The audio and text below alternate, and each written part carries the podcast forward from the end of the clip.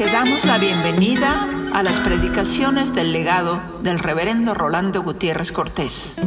Esperamos que sean de inspiración y bendición para tu vida.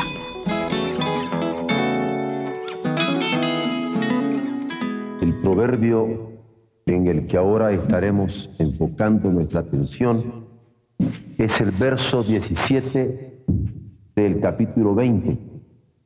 También un proverbio que podría parecernos extraño para nuestra mente moderna. Sin embargo, todo parece indicar que desde hace mucho tiempo esto pasaba, tan cierto como que lo registran los proverbios. Sabroso es al hombre el pan de mentira. En el fondo es al hombre le encanta mentir. Y le encanta mentirse a sí mismo le parece que es abusadísimo cuando ya engañó a alguien y se siente mucho más abusado, estoy usando una expresión mexicana, cuando se engaña a sí mismo y más aún cuando dice que está engañando a Dios. Sabroso es al hombre el pan de mentira. Yo recuerdo de una joven que hace poco entró a trabajar y me hablaba de cómo habría de manejar sus diezmos. Y lo cuento solamente como una experiencia. Entonces dice, los diezmos los pago yo o hago que la parte de mis impuestos los pague el Señor, porque yo solo recibo una parte. Como voy a trabajar con el gobierno y soy un cautivo, entonces si gano 100 mil y me toca 60, yo diezmo de los 60 que recibo. Es decir, interesante, ¿verdad? Qué interesante. Que Dios pague los impuestos, pero yo no. no, es que sabroso al hombre el pan de mentira. Pero después, después, su boca se llena de cascajo. ¿Qué expresión de la de la Biblia? ¿Qué expresión de la de la Biblia? No nos atengamos. Satanás tuvo la osadía de hacer ofertas aún al Hijo de Dios en el desierto después de su bautismo en el Jordán. O sea, si el Hijo de Dios se salvó de la tentación de Satanás, ¿qué podríamos pensar de nosotros?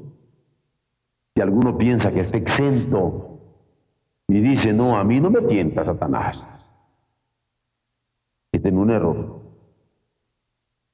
Porque Satanás anda como león rugiendo, buscando a quien devorar. No estamos exentos. Por eso el Señor aconsejaba a los suyos, velad y orad, para que no entréis en tentación. Estad alertas y orad para que no entréis en tentación. Pero como Él, por eso hemos de mantenernos alerta en nuestro espíritu para hacer lo que satisfaga los planes del Padre. Es lo que cuenta para vida eterna. Lo demás es lo que este proverbio califica como un sabroso pan de mentira sabroso pan de mentira. Porque exactamente es lo que dice, sabroso es al hombre el pan de mentira. A veces se ocurre alcanzar glorias que no nos corresponden. Y por alcanzar glorias, la expresión es común, somos capaces hasta de venderle el alma al diablo. En ocasiones nos inclinamos por la fama que tienta. Esta es una tentación muy común en los músicos, especialmente en los cantantes. Se quieren hacer famosos y entonces ya no les sirvo a Dios. Y por la fama son capaces de darle espalda al Señor. Otras por el poder y aquí sí pongo con sus múltiples atractivos. Porque si algo atrae más que el sexo y más que la fama, es el poder. El poder marea. Y el poder tiene múltiples atractivos. Es sabroso el pan, el poder. Uno se siente a gusto cuando todo el mundo le dice que tiene razón, aunque no la tenga. Y pobre de aquel que tenga un poder y jamás tiene un elemento de crítica porque es el infalible. Pero como dijo Jesús, ¿qué aprovechará el hombre si ganare todo el mundo y pierde su alma? Hay derrotero claro cuando atendemos la ubicación de nuestra vocación divina y sabemos dónde estamos realizando que Dios nos ha puesto para ejercer un ministerio determinado. Hemos de agradarle y agradarle a Él debe ser objeto de nuestra vida. De acuerdo a lo que Él mismo dijo en el Sermón de la Montaña al final, hay que buscar Primeramente, lo que hace justicia al reino de Dios. El reino de Dios es su justicia. Lo demás viene por añadidura. Es interesante la clave hermenéutica de Jesús. La clave hermenéutica de Jesús es el reino de Dios. Esto de clave hermenéutica es sencillo. Hermenéutica quiere decir interpretación. ¿Cómo puedo interpretar lo que me está pasando? ¿Cómo puedo interpretar lo que estoy leyendo? ¿Cómo puedo interpretar lo que estoy haciendo? Hay un criterio, el reino de Dios. Yo busco primeramente lo que hace justicia al reino de Dios. Lo demás viene por añadidura. Y ese reino de Dios es el paradigma, es el modelo. Son las coordenadas sobre las cuales voy a trabajar. Primeramente eso, lo demás viene añadido. No se puede negar que hay negocios que resultan malos por circunstancias adversas, pero hacer un mal negocio por falta de previsión, hacer un mal negocio por falta de reflexión, hacer un mal negocio por falta de cálculos con que superar la falta de experiencia resulta censurable. Ya de una vez les digo, estoy pensando en Esaú, porque Esaú hizo un mal negocio, no previó. Esaú hizo un mal negocio, no reflexionó. Esaú hizo un mal negocio, no calculó. Lo venció el apetito. Iba cansado, iba con hambre. Cuando llegó con Jacob y lo vio cocinando sabroso, y le pidió que le diera de comer. Por eso es que estoy diciendo que hay negocios que resultan malos por circunstancias adversas, pero cuando nosotros, por no prevenir, por no reflexionar o por no calcular, resulta censurado. ¿Y qué decir de que lo hace por falta de dominio propio? Porque no se supo dominar ese dominio propio. Satisfacer los apetitos puede ser causa de pérdidas irreparables. Cualquier apetito. Quisiera recordarles la historia del primer Adán, del que nos habla la Biblia. Pero enfocar la atención a Esaú, de quien se comenta que perdió su primogenitura por un plato de lentejas. Hay que cuidarse de esas satisfacciones momentáneas que tientan, haciéndonos creer que poco importa el mañana. Esas satisfacciones momentáneas que atraen, haciéndonos creer que o la aprovecho ahora o después, quién sabe. Sin percatarnos que estamos manchando el futuro de nuestros hijos. Ya no digamos a niveles de reino, dando un testimonio asqueroso. Aprovechemos las oportunidades que Dios nos pone entre tanto el día dura. ¿Por qué? Porque mañana puede ser tarde. Yo sé que hay muchas personas que han estado muy inquietas, porque en un momento dado se inhibe la predicación del Evangelio. Ya no permiten que uno predique el Evangelio. Y lloran y sufren y dicen, qué barbaridad, pastor. Ya no podemos predicar el Evangelio. Y yo creo que hay razón. Pero a mí lo que me hace pensar es, ¿y qué tanto lo aprovechamos? Cuando tuvimos la oportunidad. Hay personas que hemos tenido oportunidades en las manos y no las hemos aprovechado. Por eso, entre tanto, el día dura. Hay que aprovechar la oportunidad y servir. Yo estoy feliz, muy feliz, porque hemos terminado el primer mes de nuestra evangelización urbana los miércoles por la noche en un culto de adoración y vamos hacia adelante. Los primeros domingos del mes, eh, miércoles del mes, estamos usando música instrumental. Los segundos miércoles estamos usando coros. El tercer miércoles, coro. El cuarto miércoles, coro. Total que están usando coros justamente los miércoles, entre semanas. El único coro que está usando el domingo está haciendo el coro ¿Por qué? Si Dios nos ha dado estas posibilidades, no las vamos a aprovechar? ¿Para qué llorar después oportunidades perdidas? Ahora es cuando podemos dar el Evangelio a las personas que no podrían venir un domingo, pero pueden aceptar nuestra invitación para venir entre semanas, para adorar.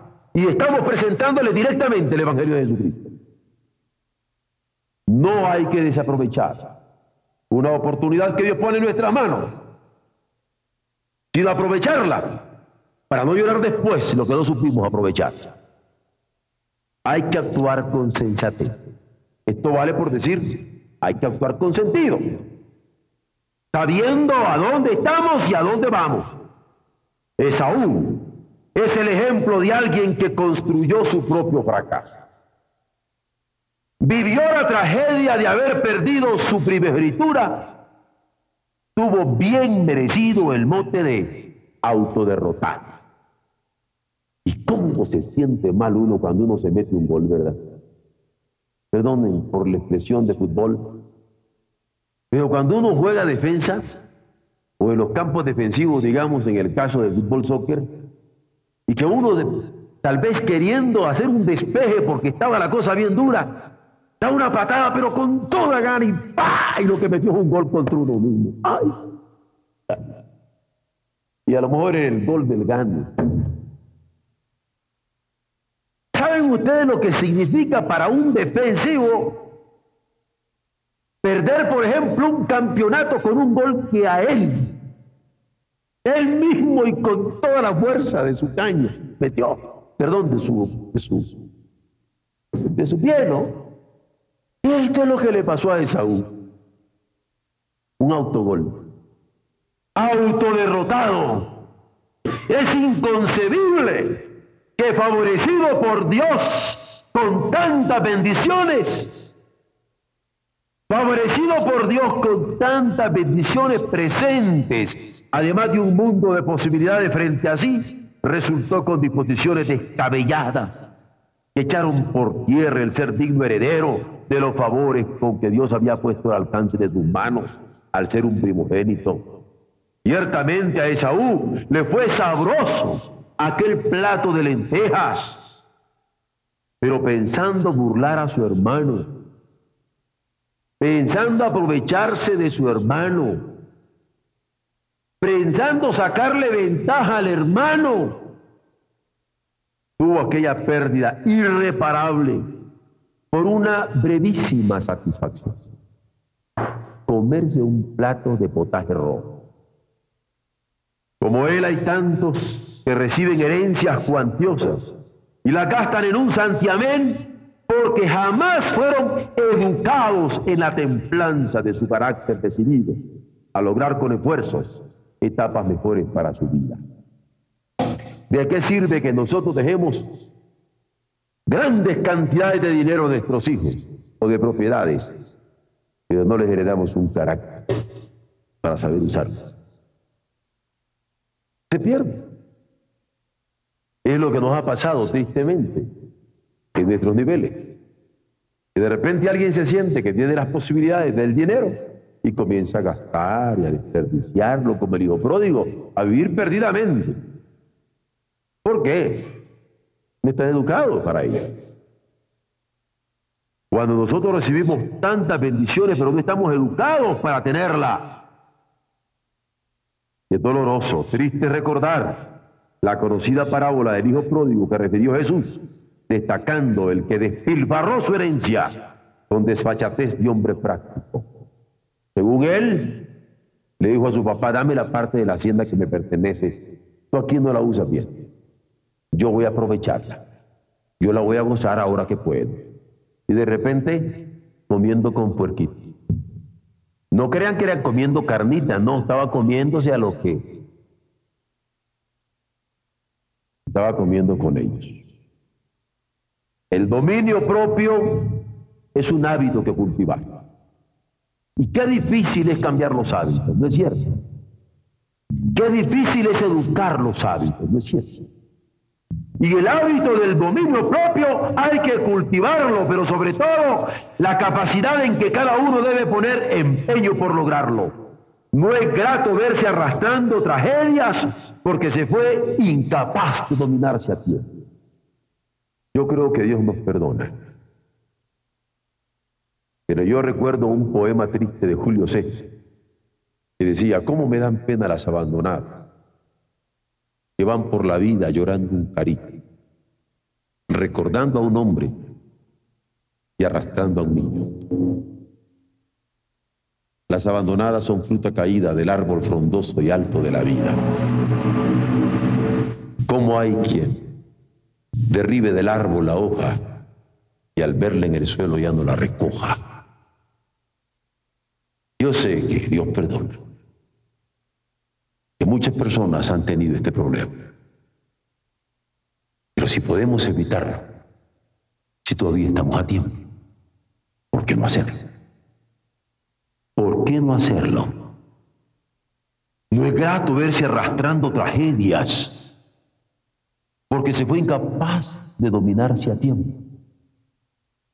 No se puede decir menos de quien desprecia oportunidades cuando un muchacho pierde un año en la escuela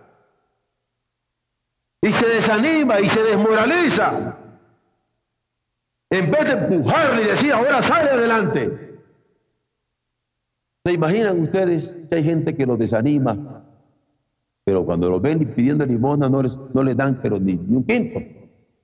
No se puede desperdiciar oportunidades cuando uno se está joven porque teniéndolas al alcance de la mano, se están dejando ir por el espejismo de un pan de mentira, como Esaú frente al hermano Jacob. Ya no digamos cuando por carencia de disposición de lucha cotidiana, porque no se pueden querer vencer obstáculos que se van presentando, que no se pueden superar contratiempos inesperados, se renuncia a triunfar con la satisfacción de hombre de lucha. Perdonen, vuelvo al caer al fútbol. En el fútbol uno puede entrar y le puede meter un gol y dos y tres y terminar un primer tiempo 3 a 0. Pero quiere decir que el partido está perdido. Todos ustedes recuerdan en el último, esa lidia futbolística donde los alemanes en un momento dado le quitaron de las manos el campeonato a los franceses. Y yo recuerdo cuando en un momento dado, cuando entró el líder más grande de ellos y que habían logrado un gol, van y lo abrazan y él los rechaza y los hace que bajen porque tenían que ganar el partido. Yo nunca pensé que se los arrebataran. Y a veces eso es lo que pasa, muchachos. Hombre, vamos 1 a 0, 2 a 0, 3 a 0. Hemos terminado el partido. Hombre, mientras hay vida y esperanza. Esto es una de las cosas lindas del deporte. Y que justamente es algo que nos enseña a no darnos por vencidos. Me imagino, ya me metieron el primer gol. No, me voy. A ese no lo quiero. A yo lo usaría para jugar fútbol, pero de otra manera. No se puede. Y el reino de los cielos no es menos. Y esto es lo que pasa con nosotros. Cuando no queremos disponernos a luchar todos los días, vencer obstáculos que se van presentando, superar contratiempos inesperados, mucho menos cuando se quiere renunciar a triunfar como hombre de lucha. No se puede. Hay que actuar con sentido, con disposición de lucha y con mentalidad de triunfo. Y nosotros tenemos ya el triunfo. Esto sería algo que discutir ampliamente en cuanto a la resurrección de Jesucristo y todas las consecuencias del pecado de la muerte y cómo la venció. Pero por el momento ahí lo vamos a dejar porque yo tengo que dar atención a este verso. Hay que aprovechar cada día. Insistimos, no hay que atenerse. Esaú era favorecido por Dios siendo el primogénito de su hogar como muchos que están en situaciones privilegiadas en su familia. Fue querido preferentemente por su padre, contaba con su padre, el respaldo de su padre, el cariño de su padre, la herencia de su padre. Y creyó que con eso lo tenía todo resuelto. Pero su disposición insensata le hizo construir su propio fracaso. El descuido de un solo día de un solo momento, una decisión precipitada, la evaluación impensada de la conveniencia momentánea de un gusto, le convirtió en autoderrotado. Hay que aprovechar cada día. Judas se equivocó en sus cálculos y tuvo que pagar con su vida aquel espejismo de 30 piezas de plata. 30 piezas de plata. También le pareció sabroso mojar el pan con el maestro, pretendiendo engañarlo, sin saber que le leía el corazón. Prefirió saborear su propia mentira y fracasó. ¿Qué partido sacó al fin? ¿Qué estima logró ante quienes pretendía agradar con su traición?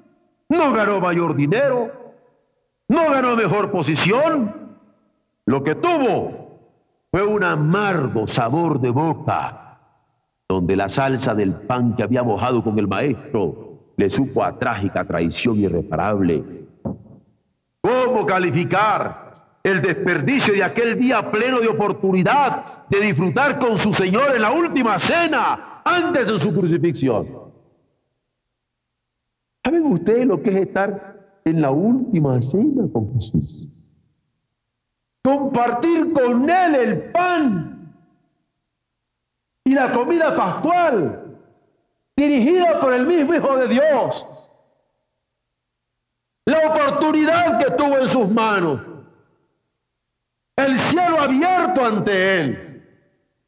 Por 30 piezas de plata. Vender al maestro por 30 piezas de plata. Aquí hay lección para nosotros. Hay que estimar la palabra de Dios en todo lo que vale.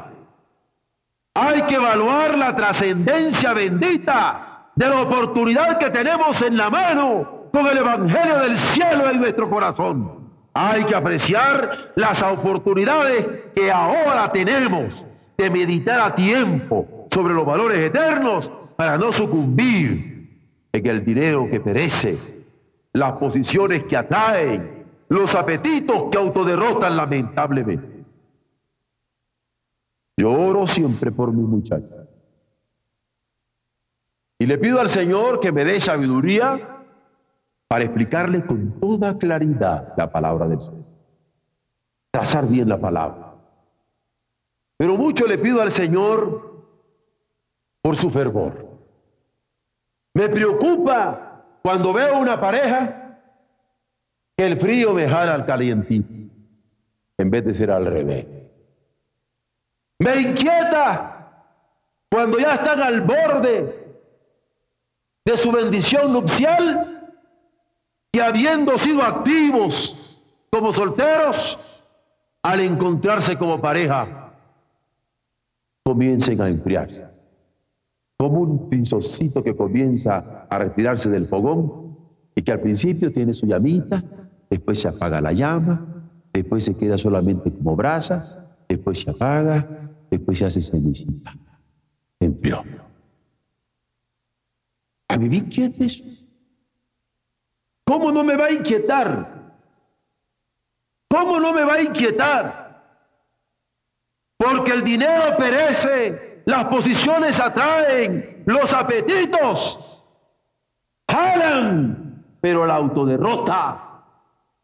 Y yo no quiero que perezca ninguno, ni como varón, ni como niña, como jovencita, sino que sus hogares sean estructurados en el fervor.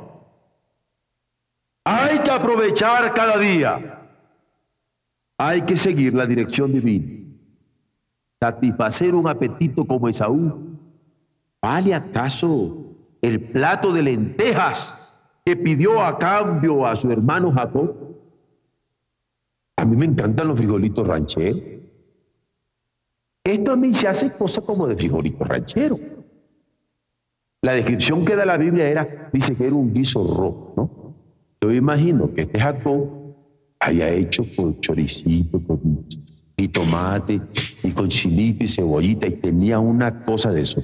Digo, como un caldito de esos sabrosos. Caldito de, frijolito ranchero. Qué delicioso, yo no digo que no. Riquísimo. Y claro, aquel olor. Entró el pobre cansado, hambriento, y se le revolvió todo. Y le dice, no, yo quiero que me deje eso. Y el otro le dice, conmigo negocio. Y miren ustedes lo que le pasó. Satisfacer un apetito como Esaú, ¿vale acaso el plato de lentejas que pidió a cambio a su hermano Jacob? Por ahora, no critiquemos su gula, sino la insensatez de su actuación señalando el pan de mentira que gustó, pareciéndole sabroso. Al final de cuentas, resultó cascajo de bocados desechables, como le era su primogenitura, que la estaba masticando, hecha pedazos en su propio paladar. No hay que despreciar por insensatos la oportunidad que nos ha puesto en nuestras manos. ¿Se imaginan que Dios me ponga la oportunidad de servirle? De ser parte de sus siervos y desperdiciar esa oportunidad. ¿Cómo podemos llamar a eso? Que me pone en puestos delicados para ser un digno representante del reino y yo no aprovecho la oportunidad para ser testigo de fidelidad y de verdad, baluarte de la verdad. ¿Cómo podríamos llamar a eso? No hay que despreciar por insensatos los favores con que Dios nos colma inmerecidamente en esta vida. Si Él nos ha dado dirección que seguir, no la perdamos, ni la hipotequemos por falta de dominio yo espero en Dios, con gran esperanza en nuestro país, que la verdad del Evangelio nos permita construir nuestra patria, nuestro continente, nuestro mundo actual, construirlo con la verdad de Dios. Tuve una experiencia en estos días por la que tuve que dar explicaciones. Yo creo en el criterio selectivo. Yo me cuido de lo que leo. Porque si me va bien y Dios me da 15 años más de vida, pues yo quiero usar bien mi tiempo. Yo tengo un programa de lectura. Pero también de lo que veo. He oído mucho acerca de esa película muy famosa de Un día después. Tuve la oportunidad de tenerla en mis manos. para verla a la hora que fuera posible. Me decidí no verla. Tuve que dar explicación. Y la explicación que di fue, miren, todo parece indicar en la hipótesis de esta película que el destino del hombre está a merced de un botón. Yo rechazo eso. Dios es soberano y puede descomponer ese botón y 100 botones y un millón de botones. Mi destino no está en un botón, ni en la insensatez de nadie. Y me preocupa cuando por miedo quieren poder de rodillas a la gente. No lo quiero ver. Porque la soberanía de mi Dios sigue en juego. Y el señorío de mi Dios sigue en juego. Y la oportunidad que Dios nos sigue dando sigue en juego. Y yo quiero que le amemos, y quiero que le sirvamos, y quiero que le adoremos con corazones libres, libres del miedo, libres del temor en que este mundo está sumido. Yo creo en la paz, no por miedo a la guerra, sino porque es voluntad de Dios. Y creo en la guerra cuando es voluntad del Señor. Guerra al pecado, Guerra los ataques ideológicos que nos meten en ese miedo. Creo en la justicia, porque es la voluntad de Dios. De eso se trata. ¿Cómo debemos cuidar tantos detalles en nuestra vida? Pablo dice examinarlo todo, retener lo bueno. Y yo lo creo con todo mi corazón. Pero hay edades de edades. Y la que yo estoy viviendo ahorita lleva ya cuenta regresiva. Ya no puedo decir, tengo 50 años. Yo ya estoy comenzando a decir, si es la voluntad santísima del Señor, de acuerdo a todas las cosas, me faltan 15, me faltan 14, me faltan 13, me faltan 12, me faltan 11, me faltan 2, me falta 1, me falta 0. reviviendo el tiempo, reviviendo el tiempo. Tenemos que redimirlo. En manera alguna determinados por la muerte, ni por un fatal destino, sino como aquellos que habremos de dar cuenta al Señor hasta el último hálito de nuestra vida. Fui muy bendecido esta semana cuando fui informado que en la última convención en Nicaragua alguien se levantó y usó a mi propia madre de ejemplo. Y dijo como mujer, lo que yo le pido al Señor es como doña Ruth, hasta el morir, con una embolia de más de 12 años, murió testificando. Lo digo con gozo de mi madre. Imaginan que mi madre murió así. Y ahora el hijito le resulta ahí perdiendo el tiempo. Estoy hablando a niveles carnales. Pero hay que seguir la dirección divina. Hay que seguir la dirección y el sentido que Dios nos está poniendo hasta el último momento de nuestra vida. ¿Por qué construir fracasos? ¿Por qué construir mi propia ruina? No hace sentido. Ni siquiera con lógica ni siquiera con la vida misma, mucho menos con la perspectiva del reino. Muchos nos sabemos favorecidos por Dios al evaluar nuestras vidas. Nos ha llenado de oportunidades. Tengo más oportunidades de las que puedo tal vez manejar. Tenemos más de lo que merecemos. Un hermano mío en esta semana decía, yo a veces me he puesto a pensar, y lo dijo en público, si tendré tiempo de acabar la ropa que tengo. Si tendré tiempo de acabar la ropa que tengo. Tengo más de lo que necesito.